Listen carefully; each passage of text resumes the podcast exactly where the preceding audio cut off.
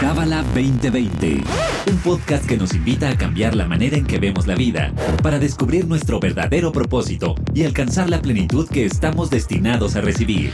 Pareja, familia, negocios, astrología, espiritualidad. Escúchanos semanalmente para saber cómo aplicar esta sabiduría universal en tu día a día. Bienvenido, bienvenida a Kabbalah 2020. Queremos mandar un saludo a Paraguay. A Paraguay, sí, hay mucha gente en Paraguay que, que nos sigue en, en 2020. Exacto. Ahora estuve por allá y había, había un par de gente que me dijo que está, estaba muy contenta escuchando el, el podcast. Exacto. Entonces querías mandar saludos por allá. Y bueno, pues ya lo escucharon. Está con nosotros David Varela. Yo soy Bianca Pescador. Y bienvenidos a este episodio. Este episodio va a estar muy bueno porque vamos a hablar acerca de una festividad cabalística que se viene, que es Rosh Hashanah.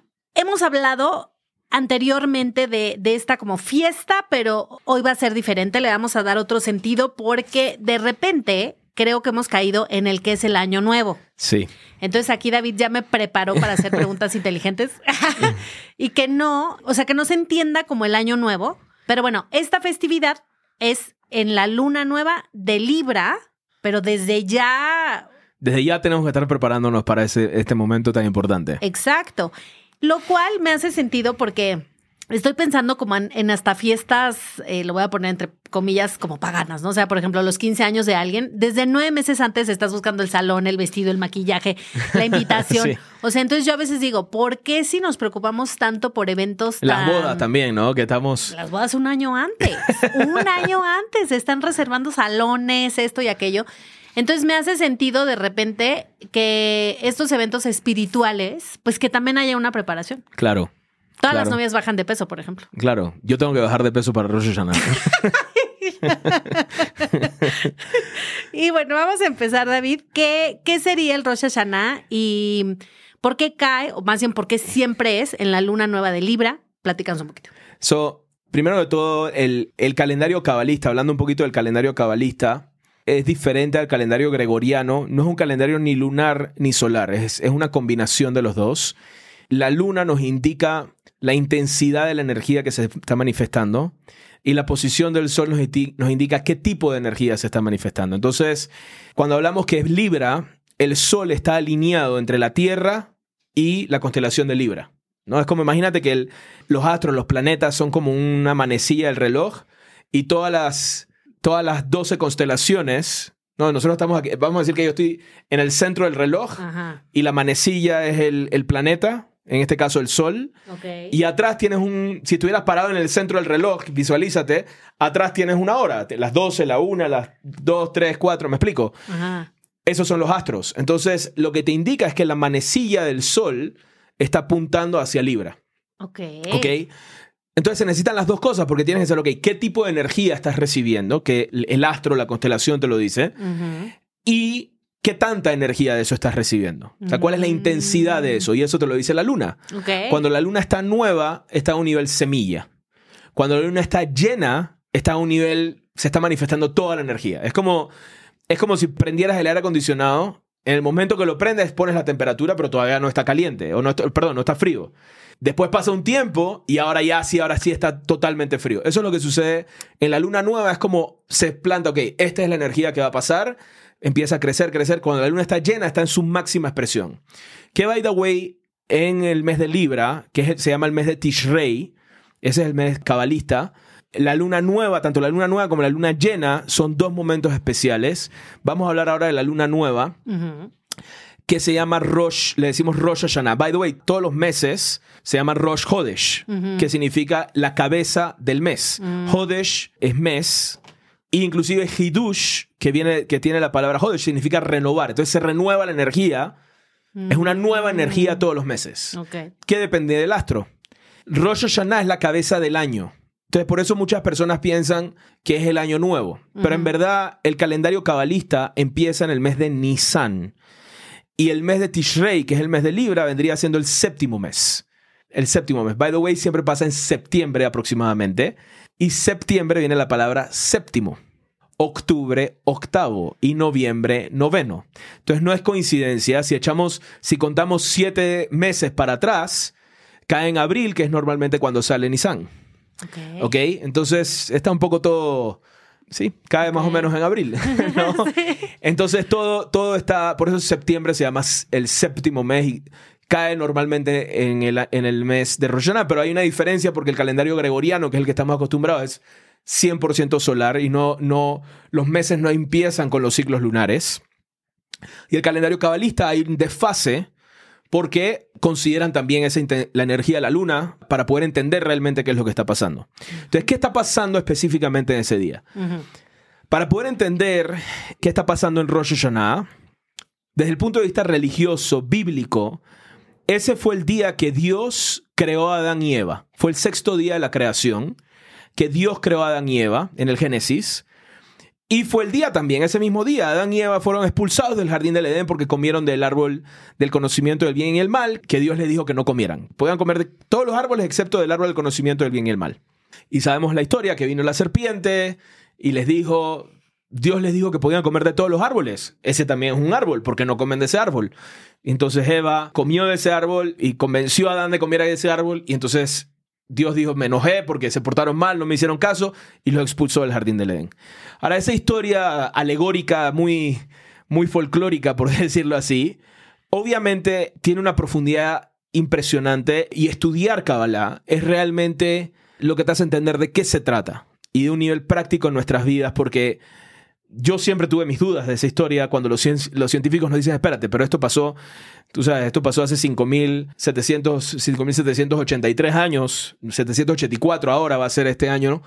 ¿Y qué pasó con los dinosaurios? ¿Y qué pasó con el Big Bang? ¿Y qué pasó con todo lo demás, no? Entonces, ese- eso siempre ha sido la guerra entre la ciencia y la religión. Y sin Kabbalah realmente no podemos entender. So, hay, un, hay un código detrás de eso. Y eso lo estudiamos en Kabbalah 1, que es el pensamiento de la creación. ¿No? ¿Por qué vinimos a este mundo? ¿Cuál es la razón? Porque fue creado este mundo físico. ¿no? Y cuando estamos hablando ahora, estamos hablando de temas espirituales, no temas físicos. La ciencia lidia con lo físico, de cómo suceden las cosas en el mundo físico. Lo espiritual es la razón de ser. ¿Por qué? ¿Por qué se creó el mundo? ¿Por qué hubo un Big Bang? ¿Por qué o el inicio de la creación? ¿Cómo fue? ¿No? By the way, va a salir un libro nuevo de Michael Berg. Bueno, ya salió en Estados Unidos, vamos a traerlo a México, que se llama Origins of Consciousness, el origen de la conciencia, Oh. que estudia las 10 emanaciones luminosas, que es esto que estamos hablando. Vamos a hablar un poquito muy resumidamente ahorita mismo. Pero para entender realmente qué es Rosh Hashanah necesitamos entender esto, porque si no, como tú dices, vamos a pensar que es una festividad judía, que es el año nuevo de los judíos, y en verdad, eh, sí, tradicionalmente es el año nuevo de los judíos, pero esto es algo más para toda la humanidad. Este entendimiento de la creación es para toda la humanidad. ¿Por qué ese día? ¿Qué está pasando ese día? Entonces, muy brevemente, el, el pensamiento de la creación. Dios, el creador, es una energía que solamente quiere dar. No podemos entender realmente porque es infinito, pero la esencia del creador es, es impartir, es dar, es emanar. Yo siempre lo comparo para que lo podamos entender de una manera muy práctica, muy sencilla, aunque no lo quiero disminuir, obviamente, porque es algo que podemos entender, el sol, pero obviamente el creador es algo infinito, no es algo que puede caer en nuestra mente, pero cuando vemos el sol, el sol es una estrella que emana luz incondicionalmente. No tiene condición, no dice tú te portaste bien, tú te portaste mal. No, la naturaleza, la energía del sol y por ende la energía del creador espiritualmente es emanar lo que llamamos luz. Ok. ¿Qué es luz? Abundancia, bendiciones, felicidad, todo. Y las palabras que utilizan los cabalistas para describir esto es muy preciso. Porque ¿qué pasa cuando tú recibes demasiada luz? Por ejemplo, si, si ves al sol directamente con tus ojos o si alguien te pone una linterna en la cara, no es, no es nice. ¿verdad? Sí. Entonces, hay una condición para poder recibir luz, es que tiene que haber un deseo de recibir luz para que se pueda manifestar. En otras palabras, tiene que haber una vasija o tiene que haber una capacidad de recibir eso para que esa energía entre de manera misericordiosa. Entonces el creador crea lo que llamamos la vasija o el deseo, que es la esencia de nuestra alma. Y al crear la vasija, le da toda la luz. Y la vasija muy prontamente se da cuenta de la abundancia y la energía que está recibiendo No, el alma. el- Estamos hablando, cuando hablo de nuestra alma, estamos hablando de, de un alma que contiene todas las almas que existen, van a existir y existieron. Es, es algo también que va más allá de nuestra mente y contiene toda esa energía. El alma original, que esa alma original es el código de Adán y Eva. Ok. ¿Ok? El alma experimenta algo que en Kabbalah llamamos el pan de la vergüenza, que es cuando yo recibo algo sin haber hecho ningún tipo de esfuerzo, sin haber hecho nada, sino simplemente recibo algo porque sí, siento incomodidad. Siento, por un lado siento, wow, qué rico que estoy recibiendo esto, pero por otro lado siento como pena, siento como vergüenza de por qué estoy recibiendo esto si no he hecho absolutamente nada. Y eso era algo que el alma deseaba corregir. No quiero sentir esta vergüenza, quiero sentirme feliz por estar recibiendo toda esta abundancia que el Creador me quiere dar. Y eso nos pasa mucho en la vida, cuando de repente sentimos que necesitamos alejarnos de alguien o necesitamos espacio en nuestra vida. La razón original es porque nuestra alma siente, ¿qué he hecho yo para merecer esto? Y necesito un tiempo para pensarlo, necesito un tiempo para, para ganármelo, para procesarlo. Y eso fue exactamente lo que el alma, la vasija original, le pidió al Creador. Dame un tiempo, dame un escenario, dame un lugar para que yo pueda ganarme toda esta luz que me quieres dar, que me quieres compartir. Y entonces ese proceso es lo que se llama el tzimtzum, que la luz se retrae de la vasija y se genera el tiempo y el espacio. Este escenario físico que vivimos es el tiempo y el espacio. Y la razón de esta creación, de este mundo físico en que nos encontramos almas separadas, que no somos una sola alma, sino que está la ilusión de que hay separación, de que hay fragmentación, de que somos diferentes, es simplemente un escenario para que nosotros podamos, porque lo deseamos, originalmente nuestra alma desea ser como la luz, ser como el creador, compartir, afectar, impactar, ser proactivo, ser causa, eso es lo que deseamos. Eso es lo que deseamos. Ese, ese honestamente es nuestra esencia, es el deseo de nuestra alma. Obviamente llegamos acá y nos desconectamos por completo de eso. Se nos olvida, se nos borra el tape. Nadie nace acordándose de eso. Y nos adulteramos. Nos llenamos de deseos, de, de intenciones diferentes a esas. Quiero reconocimiento, quiero estatus, quiero aceptación, quiero lo que sea, ¿no? Nuestro deseo, que es nuestra esencia, vamos a decir, se embarra de deseos que no son los deseos del alma. Son deseos de este mundo, son deseos de, tú sabes, del que, que nos implanta la sociedad o, o nuestros padres, o no, y nos vamos contaminando y de repente crecemos y sentimos y, estamos totalmente desconectados del deseo de nuestra alma. Entonces imagínate, es como si una persona pida ir a la universidad y empieza a ir a la universidad y esto nos pasa muchas veces, ¿no? De repente vamos a la universidad y se nos olvida porque vamos a la universidad y en vez de estudiar y hacer la carrera, la pasamos de fiesta en fiesta y, y entonces cuando llega ya la graduación no me gradué porque me la pasé fiestando y no mi deseo que era originalmente graduarme de arquitecto, de abogado, de ingeniero, de lo que sea, se me olvidó. me desconecté de eso o tal vez nunca me conecté con eso, tal vez me pusieron en la universidad porque mi papá quería, pero el alma sí quería venir a este mundo, pero nos desconectamos de ese deseo. Y al desconectarnos de ese deseo, perdimos nuestra esencia. Y esa, esa desconexión de nuestro deseo, de nuestra alma, de lo que realmente desea nuestra alma, es la raíz de todo el dolor y el sufrimiento que experimentamos. Si pudiéramos reconectar con ese deseo, si pudiéramos reconectar con esa, el deseo de nuestra alma y enfocarnos en- más en nuestra vida a eso, no viviéramos dolor y sufrimiento. La única razón por la cual experimentamos dolor en la vida, la única razón por la cual experimentamos situaciones difíciles, es para ayudarnos a reconectar con ese deseo. Es la única razón. Si tuviéramos ese deseo claro todos los días pendientes y estuviéramos enfocados todo el tiempo a eso, no viviéramos dolor y sufrimiento. Wow. ¿Ok? Ujú, Entonces, ¿qué está sucediendo en Rosh Hashanah? ujú. Rosh Hashanah es el día que eso pasa, que nuestra alma original, que todas las almas del mundo, en su primera encarnación, hicieron ese compromiso con el Creador, con la luz y con ellos mismos, con ellas mismas, de venir a este mundo a ser como la luz. Sin embargo, como te lo comenté, no estamos enfocados a eso. Y entonces tienen que haber desafíos, tienen que haber situaciones difíciles en la vida que nos reenfocan a eso. Hace unos días, y, es triste obviamente, porque uno dice, wow, obviamente nadie quiere perder a un amigo, nadie quiere perder, nadie quiere pasar por dolor y sufrimiento, pero esa es la razón por la cual existe eso. Ayer estaba en una clase y una persona me dice, ¿por qué la gente se muere? Y yo le dije, en verdad, en verdad, en verdad, no deberíamos morir.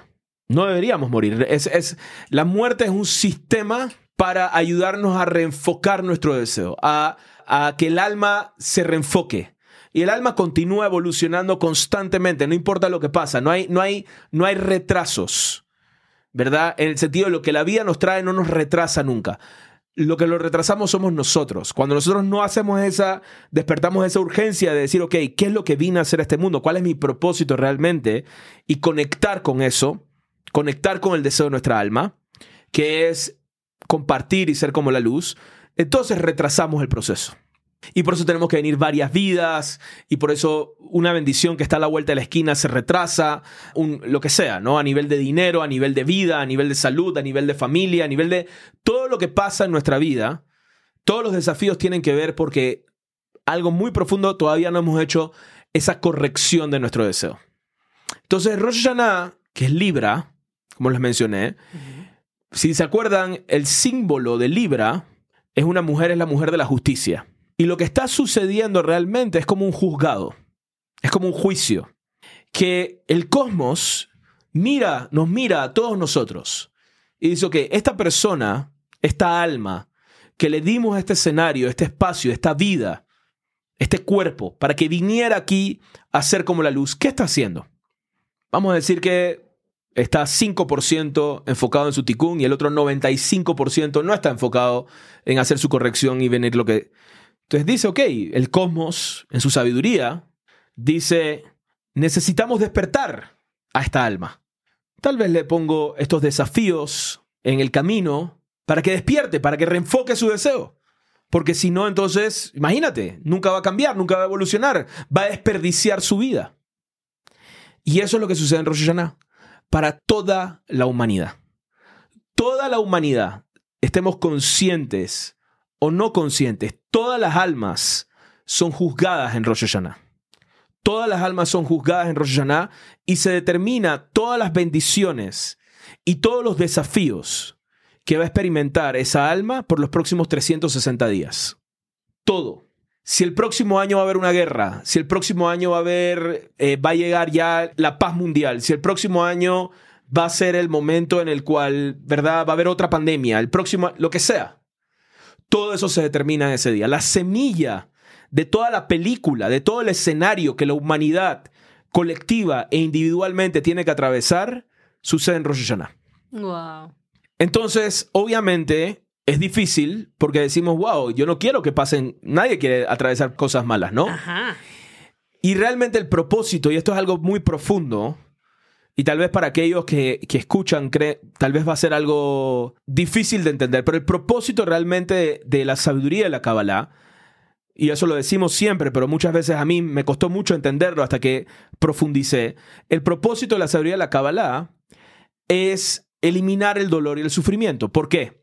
Porque lo que me da esta sabiduría es entender por mi propia cuenta, no esperar que la vida viene a enseñarme, sino yo antes prever eso y decir, tengo que cambiar, tengo que transformar, despertar esa urgencia.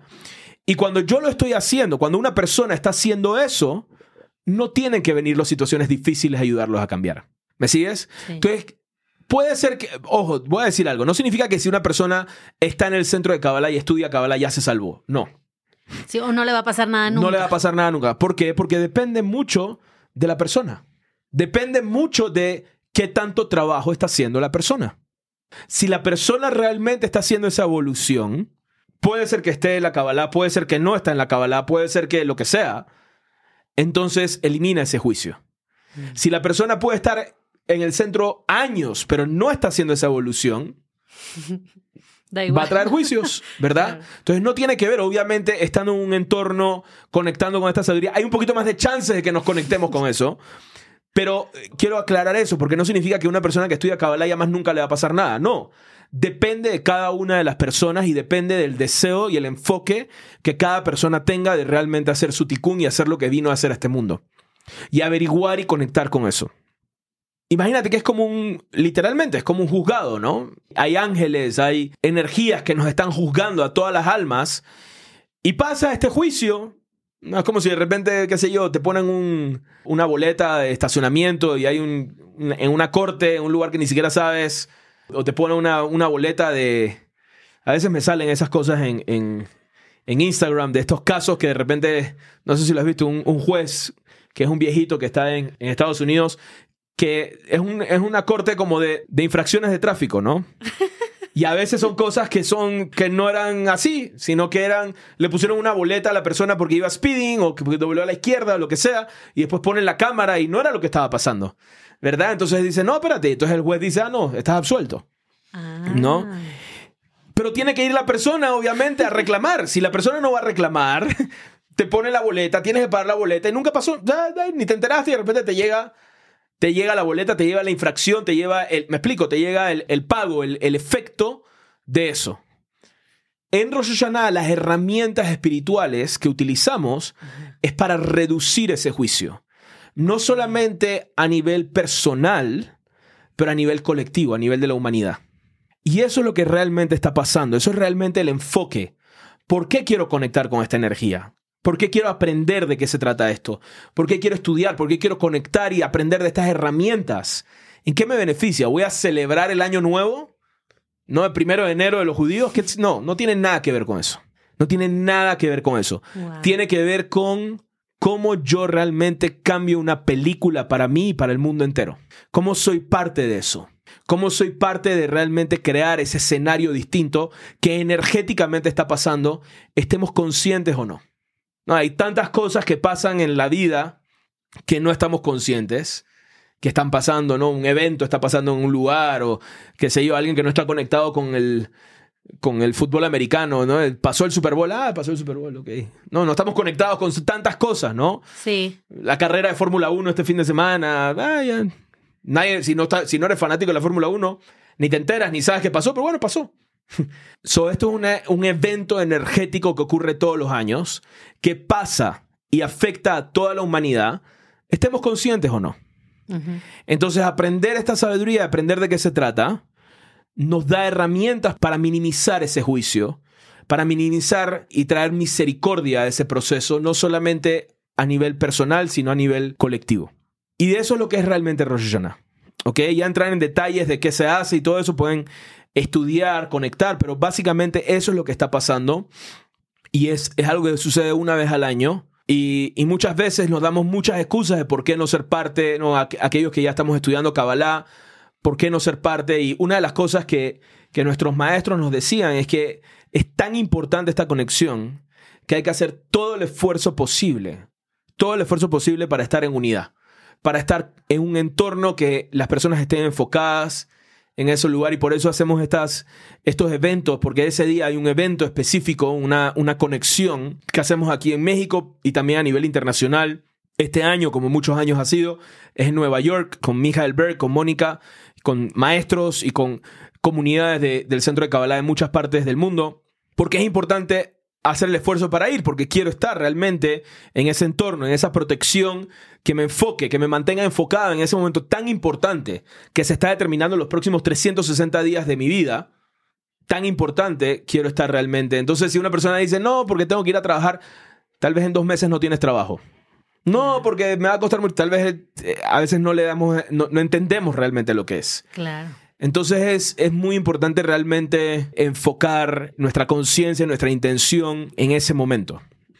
Ahora, lo que hablábamos ahorita era que para momentos tan importantes siempre es bueno tener una preparación, porque yo creo que la pregunta que está ahorita en el aire es cómo me vuelvo a conectar con eso, porque ya no tengo ni idea, ¿no? O sea, estoy tan concentrado en el 1% de cómo me veo, cómo estoy y tal. Y que estos 30 días de Elul, que es Virgo, hacemos, bueno, es un mes de preparación, pero, pero no de hacerme el manicure, la ceja, sino más bien a nivel espiritual. Entonces ahorita estaba leyendo, para quien le interese, para ti que nos escuchas, si te interesa el calendario, yo creo que lo podemos compartir, ¿no? Sí, Digo, claro. Seguramente va a salir en Instagram, pero pero este trabajo espiritual que se llama Teshuvah, ¿cierto? Teshuvah. Teshuvah se traduce literalmente arrepentimiento, pero nosotros cuando decimos arrepentimiento, hay diferentes niveles de entendimiento de, y profundidad de las palabras en la vida. Por ejemplo, la palabra amor. Hay un nivel de amor cuando yo te digo, ay, te amo, o el amor que puedes tener por un hijo. ¿Estás de acuerdo? Son diferentes grados de amor, ¿verdad? Bueno, ¿qué tal la gente que ama su teléfono, ama la, la falda? Exactamente, es- O sea, exacto. Amo mi falda, a- amo a mi hijo. ¿Entiendes? Son diferentes niveles de amor. So, arrepentimiento también. Hay diferentes niveles de arrepentimiento. Si ay, me arrepiento de lo que te hice. O real, profundo arrepentimiento. ¿Y qué significa eso? ¿Qué es arrepentimiento? Primero que todo, hay una diferencia entre arrepentimiento y culpa. Ay, sí. ¿Ok? La culpa es, no me merezco, necesito ser castigado por lo que hice. El arrepentimiento es, entiendo que esta conciencia me está lastimando a mí y a otros y por eso quiero cambiar. Despertar un deseo de querer ser otra persona. A diferente, soy mala persona porque mire todo lo que he hecho. Son dos cosas totalmente distintas y a veces una línea muy delgada que nos confunde y a veces nos caemos en esa culpa de, tú sabes, por mi culpa, por mi culpa, y no se trata acerca de eso. So, es muy sencillo. Hay un deseo que es de nuestra alma y hay un deseo que es de nuestro cuerpo. El deseo de nuestro cuerpo es deseo de recibir para mí mismo. Quiero reconocimiento, quiero aceptación, quiero que las cosas salgan a mi manera, quiero, quiero, quiero, quiero, quiero, quiero, quiero, quiero, quiero. Ujú. ¿Ok? Mi, mi, mi, yo, yo. Yo, yo, yo, yo, yo quiero, yo quiero. Y ponte a pensar, ¿no? El cuerpo es el que le da hambre para comer. El cuerpo es el que se cansa y quiere acostarse. El cuerpo es el que se prefiere estar sentado que parado. El cuerpo, porque está pensando, el- la energía, la conciencia del cuerpo es yo, yo, yo, yo, yo, yo. Y naturalmente estamos conectados con ese deseo. Estamos conectados con esa conciencia que es la conciencia del cuerpo. Sin embargo, la conciencia del alma es totalmente la opuesta. El alma entiende que el cuerpo simplemente es un vehículo. Y lo que quiere el alma es lo que dijimos al principio. Quiero ser como la luz. Quiero impactar. Quiero afectar. Quiero influenciar. Quiero dar felicidad. Quiero dar amor. Quiero iluminar. Está pensando en otros. Está viendo qué, neces- qué necesita el otro. Que está constantemente... Y esto es algo muy hermoso. Cuando eh, vivimos situaciones y lo vemos en las películas y yo también aquí en México lo vivimos, por ejemplo, cuando fue el terremoto, siempre digo este ejemplo. Cuando suceden situaciones de crisis, se despierta el deseo de nuestra alma. Tengo que ayudar, tengo que salir, tengo que ver qué hago por otros. Tengo... Entonces, eso es a lo que me refiero. La única razón por la cual hay una crisis es para eso. Si estuviéramos conectados constantemente con el deseo de nuestra alma, no hay crisis. No tienen que haber crisis. So, la única razón por la cual hay crisis es porque no estoy conectado suficientemente con el deseo de nuestra alma. Estoy, estoy conectado con mi egoísmo, estoy conectado con yo, yo, yo, yo, yo. Esa es la batalla que tenemos, el deseo de mi cuerpo y el deseo de mi alma. Mi alma vino a algo, mi cuerpo desea otra cosa. Entonces la palabra teshuvah, que significa arrepentimiento, también forma dos palabras, tashuv, hei. Tashuv significa regresar y hei es una letra en el alfabeto, en el aleph bet, que sabemos que el aleph bet tiene, cada letra tiene un valor numérico. Y la letra hei es la quinta letra y su valor numérico es 5. Y los cabalistas nos explican que la hei depende, eh, nos indica el deseo. Inclusive la forma tiene un secreto, es la letra hei es una dalet, que es otra letra que viene de la palabra dalut, que significa pobreza.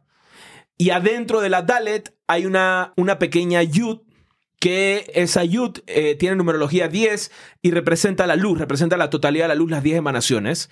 Entonces la hei es, ese, es como la vasija llena. Entonces, ¿qué es una vasija llena? Yo puedo llenar mi vasija de cosas del 1%, ¿verdad? Mi deseo, que es mi vasija, digo, quiero reconocimiento, quiero, quiero llenarme de eso, quiero llenar mi deseo de cosas físicas, de aceptación, etcétera, etcétera. Deseo de recibir para mí mismo. O la otra forma de llenar la vasija es decir, deseo lo que mi alma desea.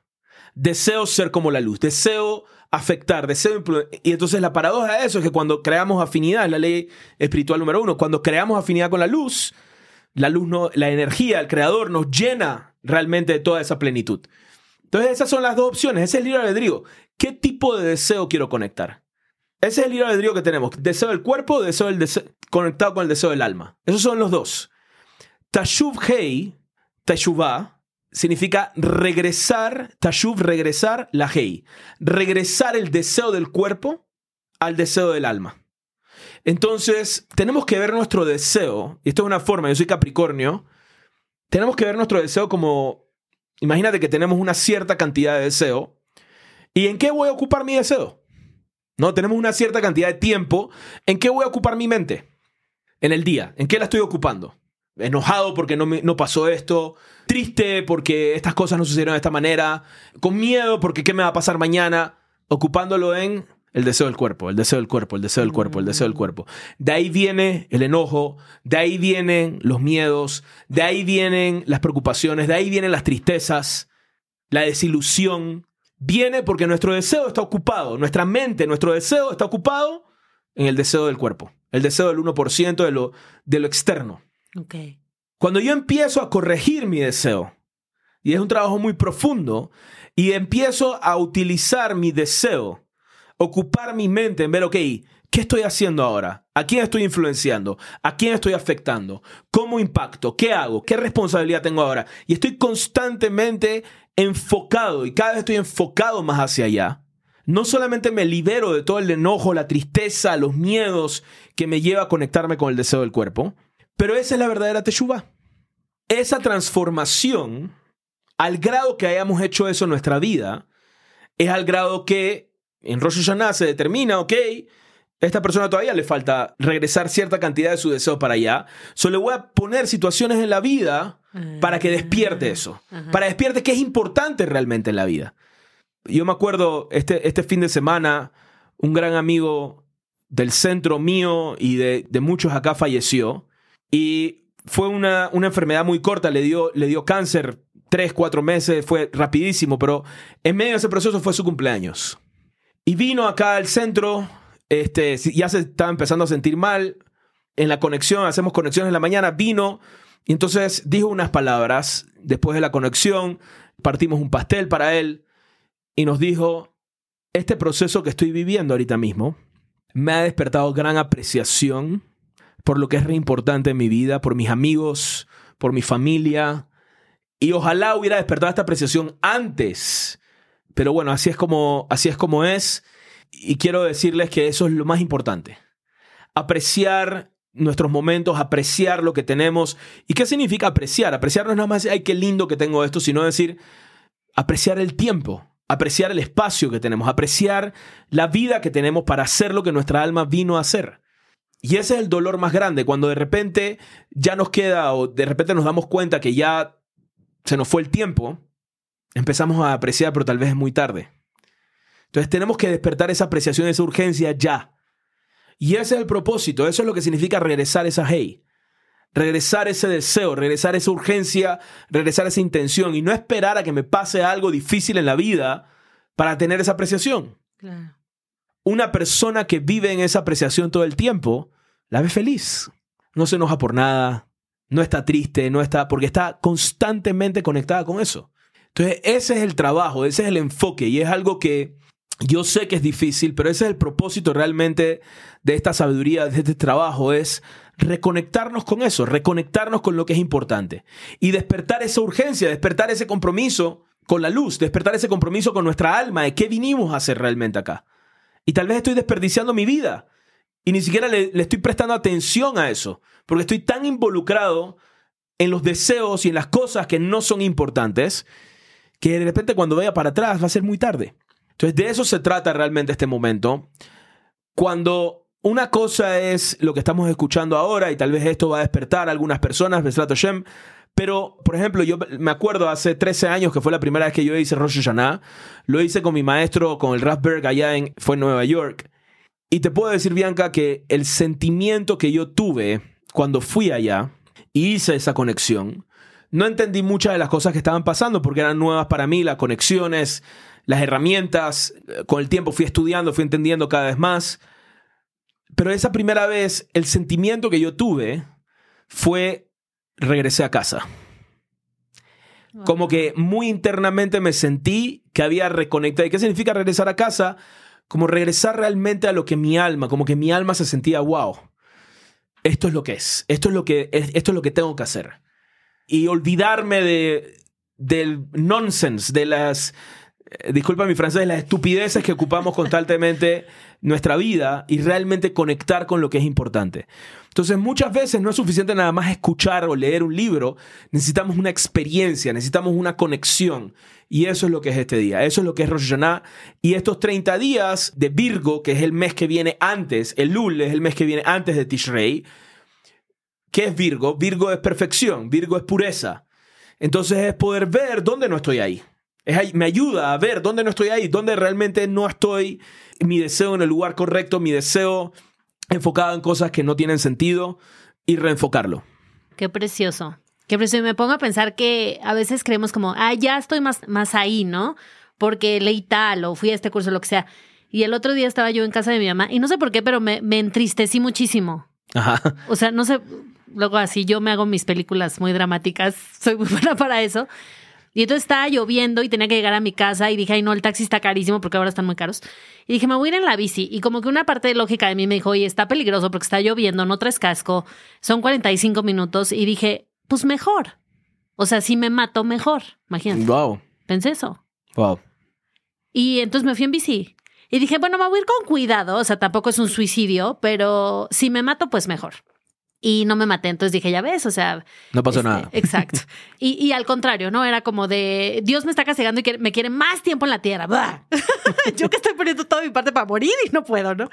Pero activamente fue eso. Y a los tres días tuve como nuevos proyectos, nuevos bríos, ¿no? Como, wow, quiero hacer esto y quiero hacer aquello. Y como que salieron mil cosas y mil planes. Y conocí unas eh, señoras que hacen unas cosas que me encantan. en fin, o sea, fue como. Me salieron como nuevas, eh, sí, Nuevas películas, sí, nuevas cosas. Y entonces estaba lloviendo. Y dije, ay, no, ahorita no me puedo ir en bici porque me voy a matar. y dije, no me quiero matar, o sea, no me quiero morir tan joven, tengo mil cosas que hacer. O sea, pero está muy cañón que, o sea, como de verdad creo que la espiritualidad es una cosa de todos los días. Sí. O sea, no hay como ya llegué. O sea, nunca llegamos. No. Y es un, es un camino, ¿no? Y, y hablando de, de, por ejemplo, de los deseos y tal, está muy cañón porque solo nosotros sabemos con qué deseo estamos haciendo todas las cosas que, que hacemos. Y ves mi, mi podcast acá de promoción y todo, pero yo solita como que tuve este fin de semana como que decía, ¿con qué deseo lo hice? O sea, que te decía, ¿no? En, en un audio, o sea, es, es fama y reconocimiento, o sea, quiero o quiero verdaderamente que más gente venga porque, güey, esto está cabrón. perdón el francés, ¿eh? venimos desatados. ¿Sabes? Y es, y es una cosa tan interna, tan...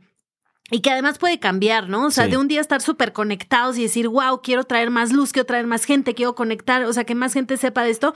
Y al otro día, no, a fuerza, me van a dar dinero y, y me van a hacer una portada. O sea, como que está muy cañón. O sea, y creo que sin este tipo de recordatorios, o sea, sin... De enfoque, de entender por qué hacemos las cosas. Y que no, o sea, mi recomendación siempre del centro es para no hacerlo solos, porque yo entiendo a la gente que dice, no, yo vivo muy lejos, o aquí no hay, o lo que sea, pero yo creo que hacer ese esfuerzo, que by the way, este... hay, hay gente que vive lejos y que están solos y que, bueno, no tienen esa opción, pero si tienes esa opción, de, estar, de estar junto a otras personas, de tener amistades. Yo te voy a decir algo muy egoísta mío. La razón por la cual yo decidí dedicarme a esto es porque dije yo necesito tener un entorno para realmente lograrlo. O sea, solo me sentía solo donde yo estaba. Decía, no, no, necesito luchar. Y viajé y fui a Los Ángeles, tú sabes. Y, y me acuerdo un año que ya estaba yo en el centro dedicándome a Hebre y estaba dedicándome a esto. Y un año que mi maestra me mandó, Karen me mandó a Panamá y en Panamá tenía un trabajo y todo el dinero que hice en ese trabajo me lo gastaba en boletos de avión para venir cada dos semanas, cada semana, tanto podía venir a México. Wow. Y cuando regresé o venir a, o ir a Los Ángeles o ir a reconectar o ir a... En, el momento que podía. En el momento que podía, los viernes, agarraba el vuelo los viernes, me iba los fines de semana, viernes en la tarde, llegaba aquí en la noche y domingo me regresaba cada dos semanas y después cuando me regresé a México, me di cuenta que no tenía ningún ahorro, pero realmente ese esfuerzo y esa conexión y, poner esa prioridad siempre, y eso inclusive los cabalistas explican, el entorno nos afecta muchísimo. Sí. Y una cosa, obviamente, a veces estamos en el coche y en vez de estar escuchando, qué sé yo, reggaetón, estamos escuchando el podcast. Eh, Pero, este, y nada, con el reggaetón, me encanta el reggaetón también. Hay gente que lo odia, pero a mí no me molesta. Pero, obviamente, es una cosa es escuchar en el, en el coche algo, o en el carro, en el auto. Otra cosa realmente es tener ese entorno. Entonces, algo, y ahora que lo estás diciendo, ¿no? En la pandemia que estuvimos solos. Y sí, la Kabbalah hoy en día está accesible en el internet, el podcast, esto, no sé qué. Puedo ver la página web, puedo ver. Puedo hacerlo desde mi casa. Pero si tengo la oportunidad de ir, conectar, estudiar, hacerlo con otras personas, es, es, es totalmente distinto, es totalmente otra energía y, y hay que hacer ese esfuerzo. Y a veces sí, a veces nos damos las excusas de por qué no. Y sí, a veces es válido y tal vez puedo estudiar desde mi casa. Ahora estuve este fin- esta semana pasada, fue a Nueva York. Allá en Nueva York está Michael Berg. Allá en Nueva York está Eitan Yardeni, que es uno de los maestros más senior del centro con más tiempo. Y entonces, o sea, yo siempre todas las semanas estudio de ellos, ¿no? De las porciones de la semana de Michael, de Eitan. Y me dio mucho, me dio mucho dolor porque pregunté, oye, la clase de Eitan, de Zohar, ¿no? Que es todos los lunes. Me dijo, no, ya, ya esa clase no la hacemos en el centro porque la gente no viene, la gente está en su casa estudiando. Entonces Eitan la hace en línea y la gente la hace en línea. Y yo sé que el, mundo ha cambiado, y yo sé que ahora todo es más rápido, y yo sé que el centro se tiene que adaptar a eso, y se está adaptando, pero también no lo estoy diciendo por, no lo estoy diciendo por, por el centro, o sea, el centro se va a adaptar a lo que, a lo que la vasija o lo que el, lo estoy diciendo por nosotros, por cada uno de nosotros es realmente despertar ese deseo, de hacer ese esfuerzo de venir, conectar. Cada vez que hay algo nuevo, viene mucha gente. Cuando de repente ya pasan, inclusive aquí los lunes tenemos la clase de Zohar. La primera clase habían 50 personas, ahora la clase pasada que vine habían 10, 15. Y está bien, o sea, no, no pasa nada, pero, pero eso es algo que yo le digo. O sea, por ejemplo, si estudiaron Cábala 1 en línea, si estudiaron eh, Cábala 1, leyeron un- el video, lo, está en cábala.com. Si vieron el libro, les, leyeron el libro El Poder de la Kabbalah o escuchan este podcast y lo están haciendo solos, como dices tú, y tienen la oportunidad realmente de, de conectar, de ver, porque es otra percepción, es otra perspectiva, es otra, eh, es otra energía. Inclusive, Rosh Hashanah lo puedes hacer desde tu casa. O sea, las conexiones van a estar ahí, lo puedes hacer desde tu casa. Y mucha gente, normalmente cuando hablo de esto, mucha gente viene y me dice, ¿lo puedo hacer desde mi casa? Sí, lo puedes hacer desde tu casa, pero eso no es la idea. Claro. ¿Entiendes? O sea, sí lo puedes hacer desde tu casa para, porque el centro no quiere que nadie se pierda de esto. Pero al mismo tiempo muchas veces nos gana la pereza o nos gana los miedos o nos gana lo que sea y no hacemos ese esfuerzo, ese esfuerzo interno. Y hay una palabra que, que nosotros en el, en el centro siempre decimos, tiene su connotación, puede ser negativa, pero no es negativa. Pero decimos antes éramos más talibanes, ¿no? En el sentido de que el Raf una, el una vez nos enseñó algo muy, muy, muy fuerte cuando sucedió lo de las Torres Gemelas. El Raf dijo, las personas que explotaron las, las Torres Gemelas y que hicieron eso, obviamente es muy negativo, mataron mucha gente, pero tenían una cosa que a nosotros nos hace falta y es unidad. Y si nosotros tuviéramos la unidad que ellos tuvieran, este mundo fuera diferente. Sí. Por eso digo que tenemos que ser más talibanes en ese sentido. no como de, de realmente romper nuestras excusas, nuestros miedos, ser más soldados, tal vez es la palabra que también utilizamos, ser más soldados en el sentido de, ¿sabes qué? No puedo darme excusas. O sea, un soldado, ay no, Está no, mi coronel, no, no, no, tengo, no tengo tiempo ahora para ir a defender la, tú sabes, eh, la frontera, me quiero quedar en mi casa porque prefiero verlos en mi casa con una camarita. No, no existe eso. ¿Entiendes? Entonces tenemos que ser soldados de la luz, tenemos que empujarnos hacia allá. Y cada vez el mundo... Fui a ver la película, ¿la viste? La de Oppenheimer. Ya la vi. Está buena. Está Me bueno. gustó muchísimo.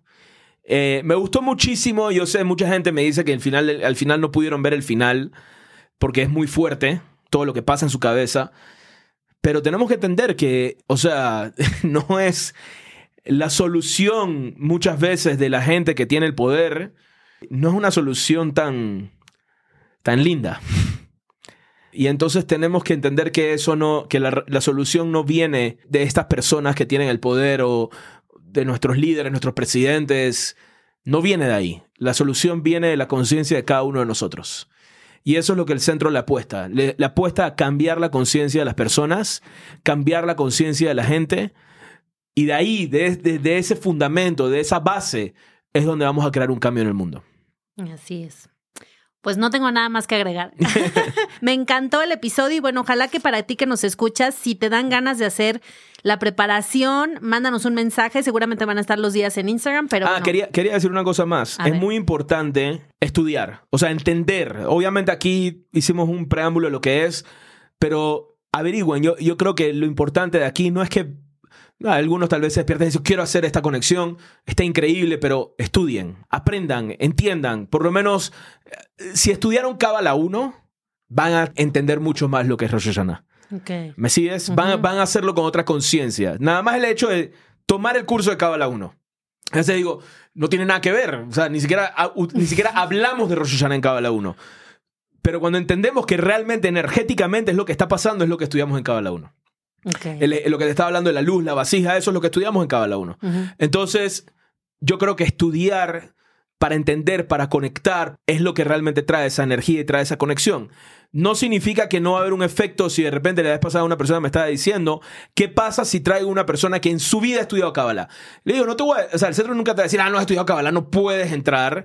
No, o sea, el centro abre las puertas a, a- a lo que sea, a todo, pero recomendamos, obviamente, hey, estudia por lo menos de qué se trata, ¿no? no, o sea, no- o sea, inyecta conciencia. Y algo muy hermoso que el Raf también siempre nos decía, en la Biblia está escrito de esta manera. Dice, Adán conoció a Eva y después dice, la siguiente frase dice, y tuvieron a Caín y Abel. Entonces el Raf dice, ¿cómo? Imagínate, ¿no? Imagínate, tú de repente conoces a una persona y tienes hijos. No, nada más por conocerte ya, te, ya te, te embarazaste porque te conocí, ¿no? El Ras decía, ¿qué significa eso? Ajá. que el entendimiento y la conexión, el- entendimiento, perdón, y la sabiduría que tenemos de algo es nuestra conexión. Nuestra mente es la herramienta para conectar con la luz. Entonces, al grado que entendemos algo, y por eso muchas personas dicen, no, en, la- en la- en otras, y ya nos estamos yendo a otro tema, pero esto es importante decirlo, muchas personas dicen, no, no hay que hacer preguntas o voy a ofender a alguien, no, todo lo contrario. En el centro hay que hacer preguntas, hay que entender más, hay que, hay, hay que no, no quedarnos satisfechos con lo que ya comprendemos, sino despertar el deseo de hacer preguntas, hacer preguntas. Por eso me caes también porque haces muchas preguntas. y está increíble porque eso es deseo, eso es importante. Y tal vez haces las preguntas que mucha gente tiene y no se atreven a hacerlas y los estás ayudando. ¿Ok? Claro. Y, y luego los medios me dicen, ¿por qué preguntas lo que nadie quiere? O sea, lo que no queremos que nos pregunten. Pues por eso. Por eso Ah. mismo, me encanta, eso me encanta, te lo juro, porque mucha gente lo piensa y por pena no hace las preguntas y eso es importante. Ay, qué hermoso. Pues muchas gracias. Eh, gracias a ti por escuchar y pues nos vemos, espero en Dios, en Rosh Hashanah. Súper. Adiós. Este episodio fue traído a ti por el Centro de Cábala México. Síguenos en Instagram como Cábala MX. Visita cábala.com, elige el idioma de tu preferencia y entérate de todos nuestros eventos.